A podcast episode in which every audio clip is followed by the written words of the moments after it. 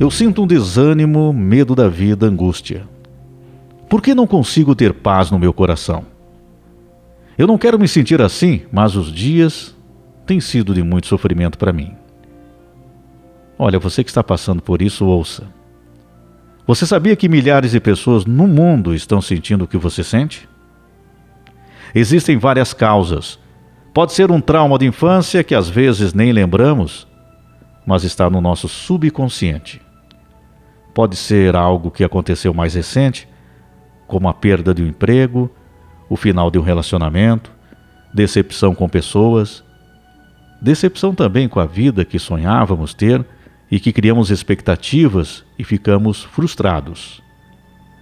Nos sentimos culpados pelos sonhos não realizados ou coisas e pessoas perdidas nesse caminho da vida. A falta de fé e esperança nos faz enfraquecer também na cura desses sintomas. Às vezes, como você, muitas pessoas nem sabem de onde vem este sofrimento. Então precisamos estar atentos a isso. Mas é importante você saber agora que precisa se autoconhecer, olhar para dentro de si, observar suas qualidades que você tem e que são muitas.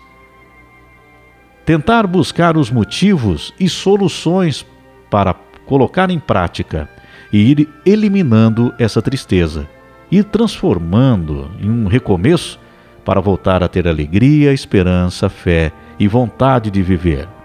Porque ser feliz é o nosso objetivo sempre. E ser feliz é possível sim. É claro que às vezes fazer comparações não resolve os nossos problemas e sentimentos.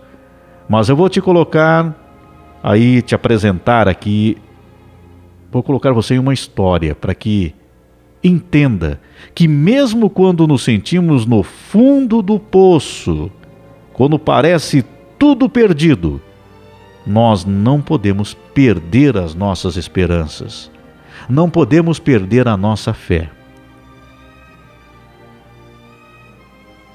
Então eu te coloco nessa história aqui, para que você possa refletir a respeito.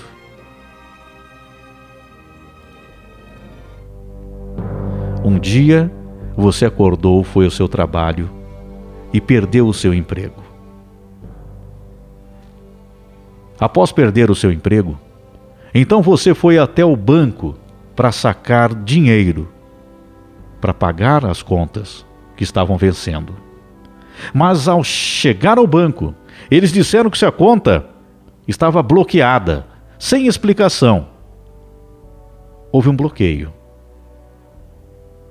E você não tinha mais nenhum centavo. Você então resolve voltar para casa ainda tentando entender o que está acontecendo. O coração acelerou, o medo tomou conta. Então você está voltando para casa. Você então tinha perdido o seu emprego. Foi no banco para tirar o dinheiro para pagar as suas contas que já estavam vencendo. Não tinha dinheiro na conta. Então você volta para casa. Chegando perto da sua rua, você percebe vários bombeiros, ambulâncias, aquele barulho todo, pessoas nas ruas, correndo por todos os lados. Antes de você chegar até sua casa, um dos vizinhos chama você e fala palavras que você jamais vai esquecer. Aconteceu tão rápido, ele diz que não foi possível salvar ninguém. Eu sinto muito. Todos os seus filhos estão mortos. Alguns dias passam. Você então acorda em um hospital. Porque você passou mal naquele momento. Aí você acorda em um hospital. Você está sentindo dores terríveis, dores terríveis no corpo, na alma. E também uma coceira constante no seu corpo. Seu corpo todo está coçando. Feridas estão aparecendo. A primeira pessoa que entra no seu quarto, entra no quarto, é a sua esposa. E você precisando muito de uma palavra de consolo e de explicação. Você olha para ela com tanta esperança, nunca imaginando o que ela vai falar. No caso aqui para as mulheres, então imagine que seja o seu esposo que entra lá e você precisando daquele apoio, alguma palavra de esperança, porque você já tinha perdido o seu emprego, você não tinha dinheiro, você perdeu os seus filhos. Mas então, quando chega perto da sua cama, começa a gritar: Eu não entendo a sua atitude, diz ela. Sua fé não vale nada. Você confia num Deus que fez tudo isso?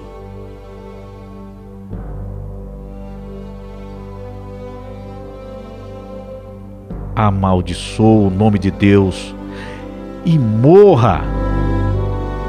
Com essas palavras, ela sai do quarto. Enquanto você procura entender tudo, chegam alguns amigos seus. São velhos amigos sempre estavam prontos para ajudar. Ah, então agora eu vou ser consolado. Meu Deus, eu não acredito que está acontecendo comigo. Mas chegam meus velhos amigos. Mas eles entram no quarto, veem o seu estado crítico, seu corpo está desfigurado pela doença, você está cheio de coceiras, o seu corpo dói, feridas apareceram. E esses seus amigos não te falam nada. Depois de um longo período de silêncio, um deles fala: Olha, você mereceu isso. Você mereceu. Você deve ter feito alguma maldade muito grande. E Deus está te castigando. Ele tirou todos os teus bens, matou teus filhos, causou essa sua doença ele fez tudo isso porque você é mau. Você fez alguma coisa errada, não é possível. Você mereceu isso.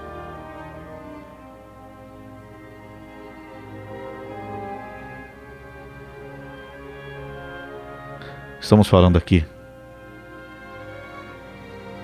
de alguém que chegou realmente no fundo do poço, não é mesmo? É tudo uma ficção? Eu inventei essa história para te colocar no lugar dessa pessoa nesta ficção? É uma ficção? Jamais aconteceria uma coisa tão terrível assim? Pois é. Eu mudei os detalhes, claro, para ajudar. Coloquei no nosso tempo de hoje para você entender e sentir na pele o que aconteceu na vida de Jó. Jó era um homem fiel, abençoado por Deus. Ele perdeu, num dia só, todas as suas posses e todos os seus filhos. Logo depois, ele foi atacado por uma terrível enfermidade. Ele adoeceu. A própria esposa dele foi contra este homem de Deus e disse: Amaldiçoa a Deus e morre. Está em Jó 2:9.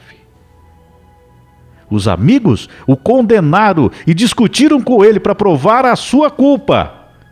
Todos os conhecidos dele, até as crianças, o desprezaram. O livro de Jó trata de um dos assuntos mais difíceis na experiência humana: como entender e como lidar com o sofrimento. Eu gostaria de falar diferente, mas pessoas boas sofrem. Talvez o ponto principal do livro é o simples fato que pessoas fiéis a Deus ainda sofrem nessa vida. O primeiro versículo do livro já define: do ponto de vista de Deus, o caráter de Jó. Havia um homem na terra de Uz, cujo nome era Jó, homem íntegro e reto, temente a Deus e que se desviava do mal. Enquanto entendemos que o sofrimento entrou no mundo por causa do pecado, Gênesis 3, 16, 19, aprendemos em vários trechos bíblicos que a dor e a tristeza atingem as pessoas boas e dedicadas. Jó, um homem íntegro, sofreu imensamente. Paulo, um servo dedicado ao Senhor, sofreu muito mais do que a grande maioria dos ímpios. Mesmo quando ele pediu a Deus, querendo alívio de algum problema, Deus recusou seu pedido. Mas não devemos estranhar com isso. Não devemos estranhar, pois o próprio Filho de Deus sofreu na carne. Os que servem a Ele sofrem também. Qual a explicação para isso? Deus não explica tudo. Quando sofremos, é natural perguntar por quê. Jó fez isso. Milhões de outras pessoas têm feito a mesma pergunta. É interessante e importante observar que Deus não responde a todas as nossas perguntas. A partir do capítulo 38, Deus afirma que o homem, como mera criatura, não é capaz de entender muitas coisas de Deus e não é digno de questionar a sabedoria divina. E olha que tem muita gente que questiona. Jó entendeu a correção de Deus. Jó entendeu. E respondeu humildemente: Sou indigno. Que te responderia eu? Ponho a mão na minha boca. Uma vez falei e não replicarei. Aliás, duas vezes, porém não prosseguirei. Jó pediu desculpas a Deus por ter duvidado da justiça e da bondade do Criador. Sabe, depois do sofrimento, vêm as bênçãos. O sofrimento dessa vida é temporário. É isso que nós temos que colocar no nosso coração, no nosso sentimento. O sofrimento ele é temporário. O sofrimento de Jó foi intenso. Olha a história que eu contei aqui. Eu adaptei ao nosso tempo. Para que você tivesse uma percepção maior. Te coloquei no lugar da situação dele. Me coloquei no lugar dele. Mas o sofrimento de Jó, apesar de tão intenso, não durou para sempre. É bem provável que ele lembrou, durante o resto da vida, durante todos os seus dias, daqueles dias, daquelas experiências doloridas. Eu não tenho dúvidas disso. Mas a crise ele passou. Mas a crise passou e a vida continuou. Deus restaurou as posses dele em porções dobradas, está escrito. E aqui nós podemos entender da seguinte forma: as posses, não somente da questão material, financeira dele. Quando aqui Deus restaurou as posses dele em porções dobradas, isso significa do nosso reencontro com as pessoas que nós amamos depois desse período da nossa vida. Então, já sofreu naquele momento a perda dos filhos. Mas Deus colocou para ele porções dobradas. Ou seja, sempre, pela nossa eternidade que Deus nos ensina que nós temos, nós vamos estar ao lado das pessoas que nós amamos. Para todo sempre. A mesma coisa acontece conosco. Enfrentamos alguns dias muito difíceis, mas as tempestades passam e a vida continua. Espero que vocês entendam o sofrimento não é para sempre. Com essas palavras, que vocês se fortaleçam e sigam em frente. Confie em mim, pede Deus. João 16, 33. Eu disse essas coisas para que em mim vocês tenham paz, nesse mundo vocês terão aflições. Contudo, tenham ânimo, eu venci o mundo. Filipenses 4, 6 e 7. Não andem ansiosos por coisa alguma, mas em tudo, pela oração e súplicas e com a ação de graças, apresentem seus pedidos a Deus, E a paz de Deus, que excede todo entendimento, guardará o coração e a mente de vocês em Cristo Jesus. Que você entenda que o seu sofrimento é passageiro.